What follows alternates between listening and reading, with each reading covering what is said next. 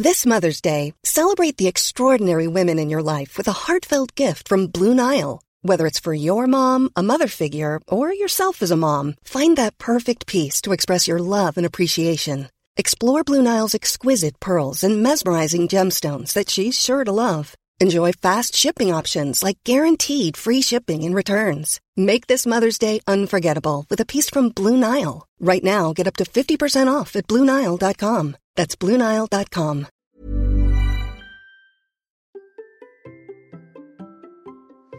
Est-ce normal d'avoir le sentiment de repartir de zéro après une pause ou un long arrêt? Eh bien, c'est la question à laquelle je vais répondre aujourd'hui. Allez, c'est parti.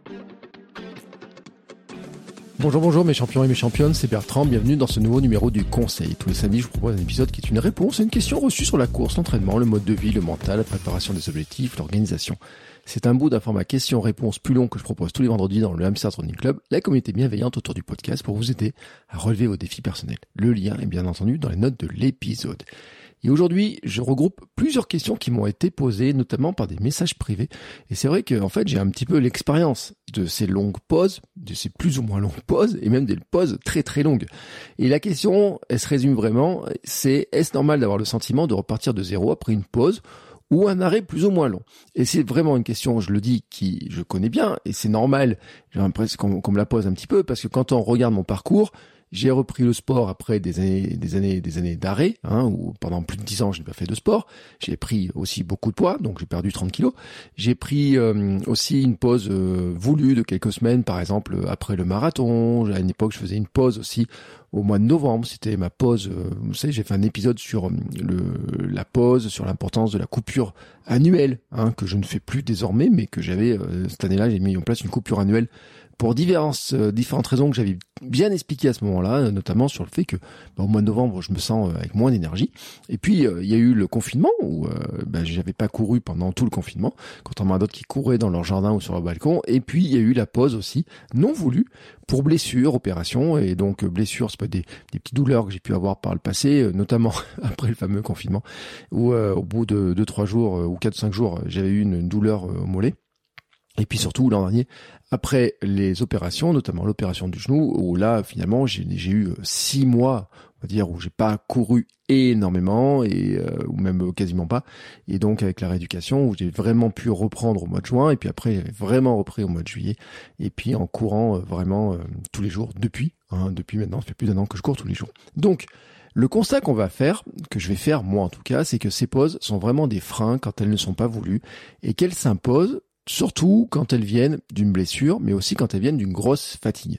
Et là, c'est vraiment un élément important parce qu'on va distinguer un petit peu les pauses euh, de 2-3 semaines de coupure annuelle où on se dit bon là je fais une coupure, je pars en vacances, je vais pas, voilà, je repartirai mieux derrière, etc. Donc là, on décide de sa pause. Et puis il y a des des, pauses qui s'imposent, j'ai envie de dire, euh, notamment euh, bah, celles de un mois ou plus pour blessure, mais il peut y avoir aussi des pauses pour perte d'énergie, perte de motivation, fatigue, euh, j'avance plus ou quoi que ce soit, et qui peuvent durer euh, d'une temps un petit peu indéterminé, j'ai envie de dire. Moi, je me rappelle que mon blues post-marathon, bah, euh, au début, j'ai dit ouais, je fais une pause une semaine ou deux, puis en fait, deux trois semaines après, j'avais pas une, franchement une très grosse envie de courir, je marchais, mais j'avais pas une, une envie vraiment qui était importante. Et donc, si vous sentez en fait dans ce sentiment-là que vous vous épuisez, il y a un moment, c'est bien aussi de regarder. C'est un conseil que je vais vous donner. Parce que il y a vraiment un élément qui est important, c'est de distinguer la pause que vous allez choisir de la pause qui va s'imposer à vous. Et si vous sentez que vous épuisez et que vous, risquez, que vous risquez de casser en fait quelque chose dans votre corps, notamment musculairement, mais aussi dans la tête, la motivation, etc., il vaut mieux se dire je fais une pause. Je fais une pause annuelle. C'est ce que j'avais fait une année au mois de novembre, c'était il y a deux ans. Après mon trail anniversaire, au mois d'octobre, j'étais lessivé, j'avais réfléchi un petit peu au truc. J'ai dit, ouais, bon, bah là, l'automne arrive, j'ai moins d'énergie, la nature globalement a moins d'énergie. Je décide de faire une pause plutôt que de forcer, forcer, forcer et me fatiguer et me sentir et tomber dans la démotivation et le risque de blessure. Et vraiment, c'est le, le point que je voudrais dire qui est vraiment important en fait. C'est que si vous devez faire une pause, choisissez la pause. Ne laissez pas votre corps et votre tête imposer une pause à un moment donné où peut-être vous n'avez pas du tout envie de le faire, mais où elle va s'imposer parce que le corps il va dire stop, parce que le mental va dire stop, il va dire j'en ai marre, j'avance plus, etc. Donc là, Vraiment, euh, c'est important parce que il y a une différence entre ces deux types de pauses. Si vous faites une pause annuelle de deux semaines, par exemple, bon bah vous savez que vous allez perdre une partie de votre niveau parce que dès que vous entraînez pas pendant euh, deux semaines, vous perdez une partie de votre niveau. Mais vous savez aussi que ça va revenir très vite. C'est-à-dire qu'au départ, vous allez faire une petite euh, reprise un petit peu avec un petit peu d'alternance course-marche, une ou deux séances, et ça va revenir assez vite. Par contre, après une longue pause, après une pause qui s'est imposée, après une pause pour blessure, après une pause pour euh, fatigue mentale, j'ai envie de dire un peu une sorte de burn-out de la course aussi qu'on pourrait faire des choses comme ça, on ne sait pas quand ça va revenir, comment on va revenir, à quel ils vont revenir. En fait, on est rempli de doutes. Est-ce que je vais pouvoir recourir? Comment ça va se passer? Est-ce que je vais pouvoir faire comme avant? Est-ce que je risque de me reblesser? Est-ce que je vais avoir mal? Est-ce que je vais avoir des douleurs? Est-ce que je vais redevenir le coureur que j'étais, le sportif que j'étais, etc. Toutes ces questions-là, l'an dernier, je me les suis posées. Quand on me dit, il faut vous opérer du genou, je crois que je suis rentré à la maison en disant à ma femme, euh, je sais pas si je vais pouvoir recourir. Sur le coup, j'ai eu un doute. Je me dis, est-ce que je vais pouvoir recourir? Et à l'époque, j'avais appelé Pascal d'Apiron et, euh, et Léla m'a dit, mais Pascal, il s'est opéré du, euh, du, du ministre qui a 19 ans et il court comme un lapin. J'avais fait un épisode sur le sujet justement où je lui ai demandé des conseils, comment lui voyait, d'où ça venait, comment c'était passé, etc.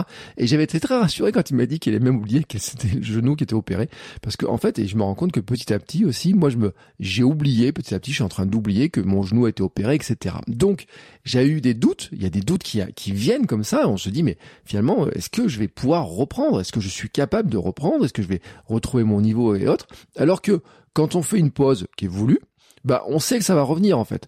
Parce qu'on se dit bon bah je vais faire un petit programme de reprise je vais faire un peu d'alternance course marche etc je vais reprendre petit à petit. Ça je vais remettre il va peut-être me falloir une petite semaine pour reprendre tranquillement et puis après je remets la machine en marche et je vais revenir à mon niveau rapidement. Quand la pause est plus longue et qu'elle s'impose là par contre on a plus de doutes. Alors maintenant comment gérer comment gérer ces périodes-là, comment on fait quand on reprend. Et vraiment, c'est euh, j'ai mis trois conseils, quatre conseils, tiens, quatre grands points. Premier point, déjà, c'est d'oublier le passé. En fait, il faut oublier le meilleur niveau que l'on a eu, car euh, on reprend euh, ben, pas au niveau que l'on a eu avant. C'est-à-dire que on s'arrête à un niveau.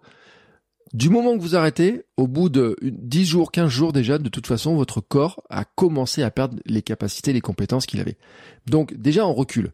Donc, que ce soit une pause voulue ou une pause non voulue, du moment que vous arrêtez pendant plus de deux semaines, déjà, vous savez que quand vous allez reprendre, vous n'allez pas reprendre au niveau que vous aviez au moment de la pause.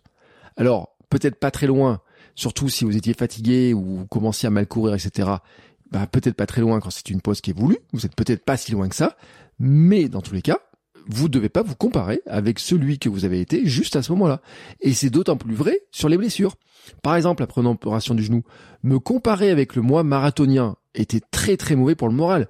Quand je reprends et si je me compare avec le mois marathonien, je me dis mais euh, j'ai perdu ma vitesse. Et d'ailleurs j'ai une tendance à le faire parce que j'ai perdu. Je me dis j'ai grossi, j'ai perdu ma vitesse. Je suis beaucoup plus lent. Déjà je me trouvais pas très rapide avant. Alors là je me dis je suis encore vraiment beaucoup plus lent.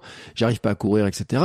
Et c'était une erreur parce que le mois marathonien quand je fais le marathon, je suis sur une période. Alors il y avait une blessure, notamment pour la périostite, qui était une blessure en plus. Alors je l'ai pas cité celle-là, mais qui pour le moral était vraiment très très mauvaise qui m'avait vraiment euh, cassé le moral parce que ça m'avait fait louper le marathon que j'ai prévu pour mon anniversaire, mais qui m'a permis de repartir sur d'autres bases.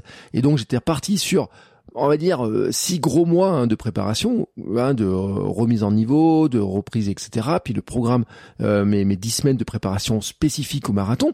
Et donc j'étais affûté, quoi. J'avais perdu du poids, j'avais travaillé tout un tas de choses, je faisais des entraînements club, je faisais quatre entraînements par semaine. Donc forcément, si je me compare à ce niveau-là, je ne suis pas bon.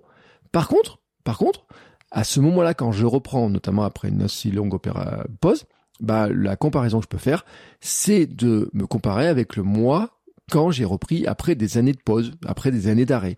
C'est-à-dire qu'en fait, me dire, ben, par rapport il y a 5-6 ans quand j'ai repris euh, ce jour de décembre un peu péniblement en essayant de reprendre la course, comment j'étais, comment j'étais quand j'essayais de recourir à une époque, et ben, je me rends compte que même si je reprends en apparence à zéro, en fait, je repars pas à zéro.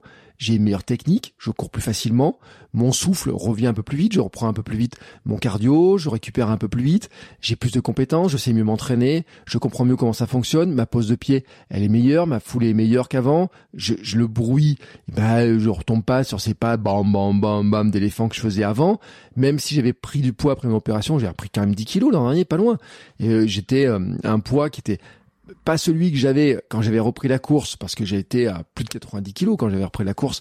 Là, j'étais quand même un tout petit peu plus léger, mais même la sensation, j'avais une sensation d'être quand même plus, beaucoup, beaucoup plus léger. Alors que, bon, euh, objectivement, j'étais quand même plus lourd qu'avant l'opération. Mais la, la, comparaison que je, que je vais faire, c'est pas celle juste avant la blessure, pas celle avant euh, au marathon, etc. C'était la comparaison avec le moment qui était finalement le moment de reprise précédent en fait, et me dire, bah, par rapport à ma reprise d'avant, eh ben, je suis largement mieux. Et ça, ça devient très rassurant, en fait. Et ça, c'est un point qui est vraiment important. On oublie le passé un peu récent, j'ai envie de dire, et on, on, trouve un point de comparaison qui est vraiment un bon passé. À l'inverse, par contre, si vous avez été un sportif de très haut niveau, ou un sportif de bon niveau, et que vous avez fait une grande pause, et que vous reprenez comme ça ne tombez surtout pas dans la comparaison justement de d'oublier ce, ce, sportif de haut niveau que vous avez été, parce que votre corps, dans tous les cas, c'est totalement désadapté et vous n'êtes pas capable de reprendre à ce niveau-là. Et c'est vraiment important de le comprendre hein, cette histoire. C'est que il faut y aller avec une progressivité, et cette progressivité, c'est mon deuxième point. C'est parce que pendant votre pause, qu'elle soit longue, courte, le corps a évolué. En fait, sur une pause longue, on va même dire qu'il s'est désadapté de l'effort. Il s'est désadapté euh, au niveau du, euh, des tendons, des muscles, du euh, l'appareil cardiovasculaire, le même le, le mental, tout s'est désadapté en fait. notamment si vous retombez dans votre canapé, la désadaptation à l'effort est vraiment criante. C'est-à-dire que courir était peut-être facile à une époque, et puis tout d'un coup vous retombez dans certaines habitudes de sédentarité et vous réextirpez du canapé, de votre chaise de bureau, de, des apéros, des choses comme ça, des repas en famille avec les copains, etc. Plutôt que d'aller vous entraîner ou courir. Bon, il faut reprendre l'habitude. Donc c'est vraiment, vraiment, c'est un point qu'il faut vraiment garder en tête, c'est que le principe de l'entraînement, c'est l'adaptation. Je demande un effort à mon corps, il va s'adapter pour le faire de plus en plus facilement. Et c'est valable aussi pour le corps au sens euh, global, le fonctionnement musculaire euh, complet, mais aussi au niveau du cerveau. Parce que même ça, en fait, on se rend compte qu'on perd l'habitude d'aller s'entraîner, que ça devient plus compliqué. Alors que quand on a les habitudes d'aller courir tous les jours, comme moi, ou tous les, euh, deux, tous les deux jours, ou cinq à six fois par semaine, etc., en fait, c'est, ça devient très très facile de le faire. Donc il faut retrouver ces, ces choses-là. Mais il faut y aller avec progressivité. Si vous avez fait un arrêt long, vous pouvez pas partir de dire je fais pendant euh, plusieurs semaines, j'ai rien fait, pendant plusieurs années, j'ai rien fait, à tout d'un coup vous dire je vais aller faire 5 à 6 sorties par semaine, je vais faire des dizaines de kilomètres, etc. Ça, ce n'est pas possible. En fait, il faut vraiment de la progressivité, c'est-à-dire qu'en fait, il faut vraiment, vraiment se dire que là, il va falloir reprendre petit à petit, parce que le corps, il faut lui redonner des nouvelles habitudes. Le corps a pris de nouvelles habitudes, ne serait-ce par exemple si vous avez une blessure, moi, mon corps s'était modifié parce que ma jambe opérée avait perdu du volume. J'ai perdu 4 cm, 4 à 5 cm de volume autour des cuisses, des mollets. Donc, c'est quand même important, hein, la, la, différence de musculature.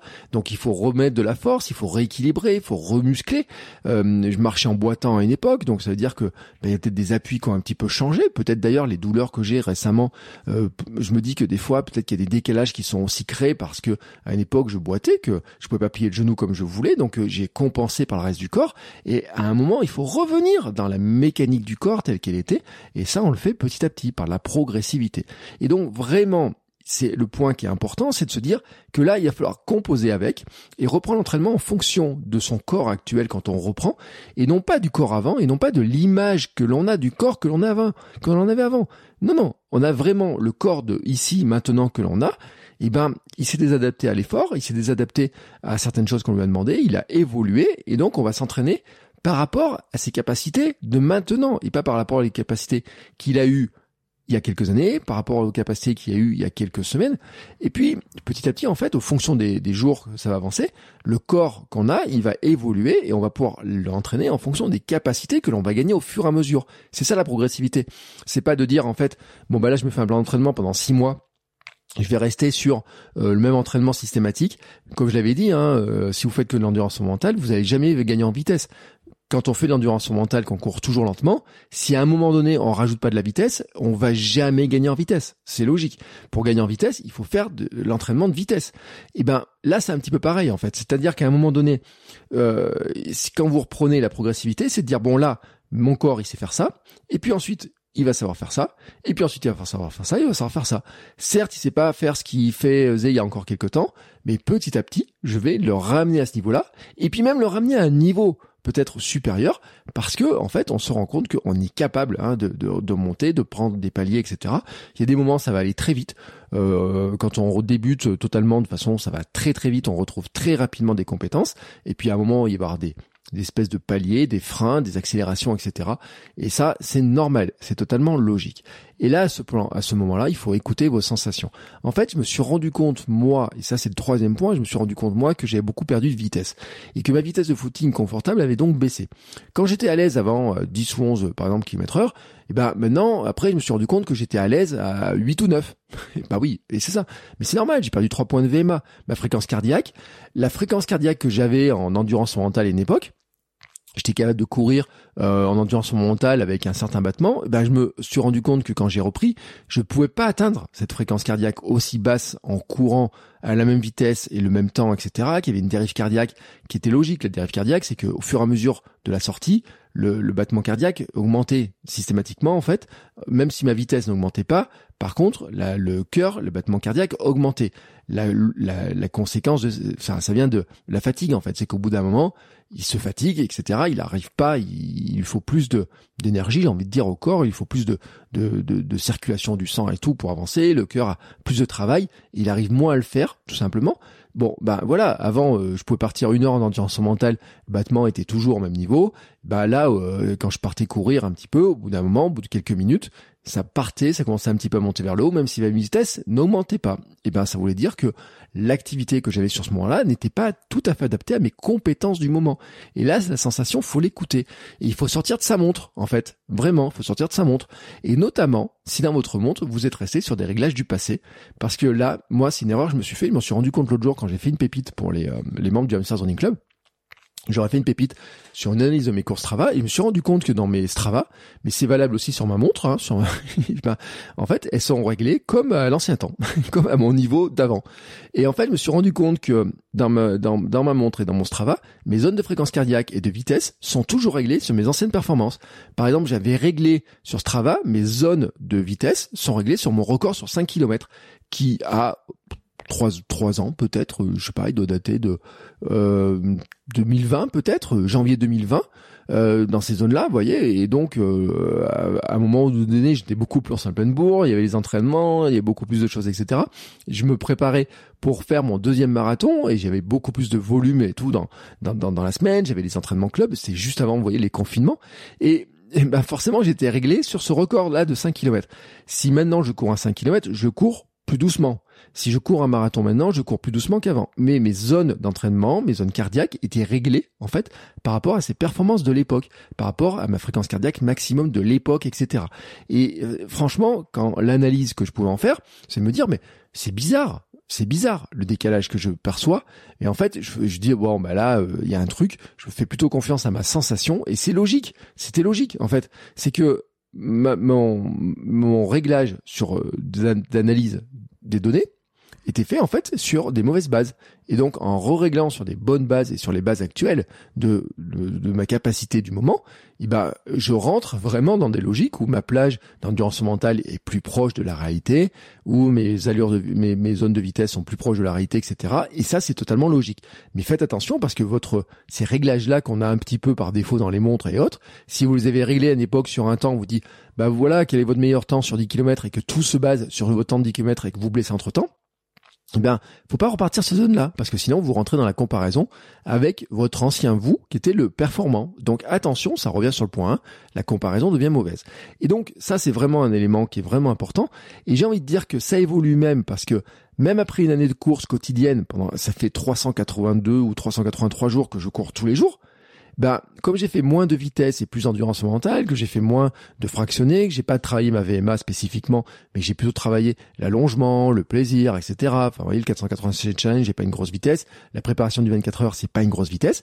Ben, je suis toujours pas, en fait, sur mes allures de l'époque du marathon. Donc, c'est totalement logique à un moment donné que quand j'analyse, ben mes, zones de vitesse sur lesquelles je suis confortable, etc. maintenant ne sont pas identiques à mes zones de vitesse de l'époque, que mes zones pour la trahir la vitesse, pour faire de la VMA, pour accélérer ne sont pas les mêmes, que ma zone de seuil, alors là on reparlera un petit peu dans un autre épisode de justement de la limite de ce qu'on appelle les entraînements au seuil et comment il faudrait plutôt calculer les zones, là encore, c'est c'est pas tout à fait le bon réglage. Et donc, c'est à un moment donné, il y a les sensations et puis se dire aussi attention, attention, peut-être que les outils avec lesquels on mesure ça, bah on a les sensations, c'est un outil de mesure, mais les montres et les outils tels que Strava, etc. Et ben, il faut aussi les régler en fait, et que quand on a la sensation qu'il y a un décalage entre ce que mesure la montre, ce que nous on sent, comment on le sent, etc. Ça vaut le coup en fait de voir comment on peut, euh, s'il faut pas réaligner les choses et si par rapport à un truc on n'a pas un mauvais alignement. Et puis enfin, c'est important d'analyser, de respecter votre état de forme, parce que ça, c'est vraiment important, et d'analyser notamment pourquoi, pourquoi vous avez eu besoin d'une pause, si la pause a été forcée, si vous avez senti le besoin de la pause, enfin vous avez fait une pause volontaire, mais vous sentiez que c'était, vous étiez obligé de faire une pause parce que vous vous sentiez fatigué, parce que vous sentiez que vous commencez à avoir des douleurs, ou alors si vous êtes blessé, pourquoi à ce moment-là, ça s'est cassé. Qu'est-ce qui s'est passé? Alors là, j'ai exclu les blessures type chute, entorse, etc. Et encore que une entorse, bien souvent, on peut souvent venir de la fatigue. Hein. C'est-à-dire qu'une entorse, c'est euh, euh, la proprioception qui est pas bonne, la fatigue, la, l'approche du pied, la récupération est pas bonne, elle peut venir d'un mauvais sommeil, peut venir d'une mauvaise alimentation, peut venir d'une surfatigue, etc. Il y a des choses qui peuvent venir de ça. Mais là, vraiment, ce qui est important, c'est de se dire, je me suis blessé à ce moment-là parce que j'étais fatigué, ou je me suis senti fatigué, j'ai fait une pause, etc. Qu'est-ce qui se passait? Et d'analyser en fait pour ne pas retomber dans le même travers, de vraiment regarder un petit peu les choses.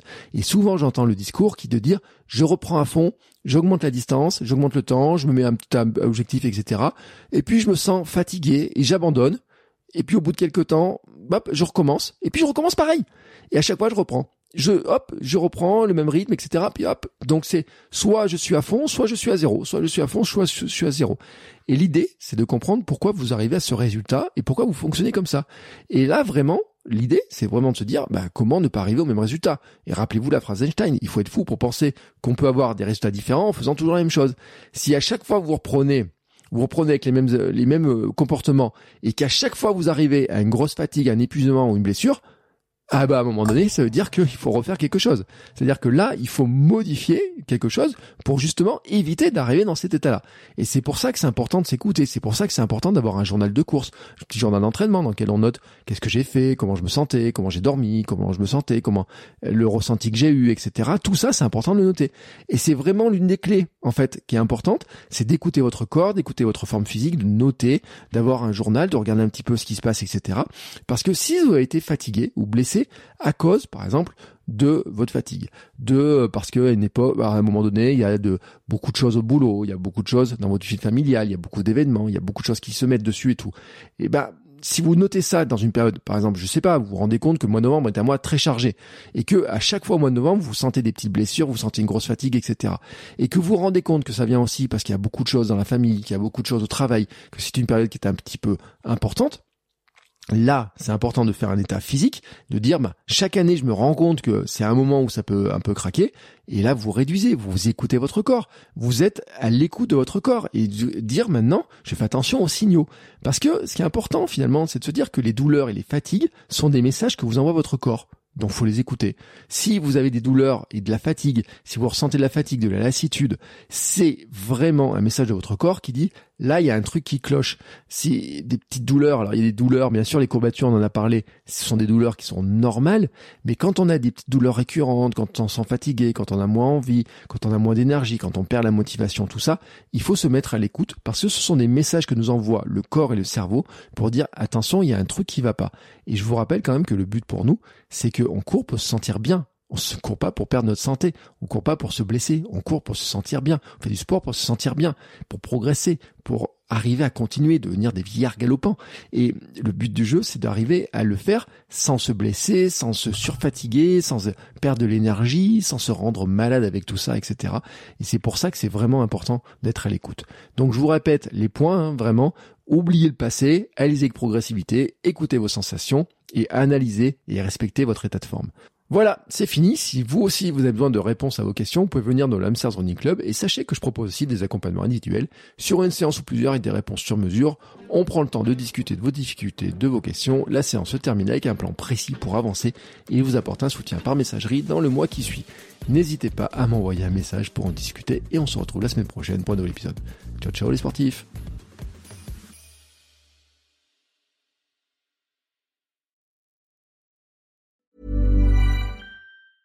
A lot can happen in three years, like a chatbot may be your new best friend. But what won't change? Needing health insurance. United Healthcare Tri Term Medical Plans, underwritten by Golden Rule Insurance Company, offer flexible, budget friendly coverage that lasts nearly three years in some states. Learn more at uh1.com.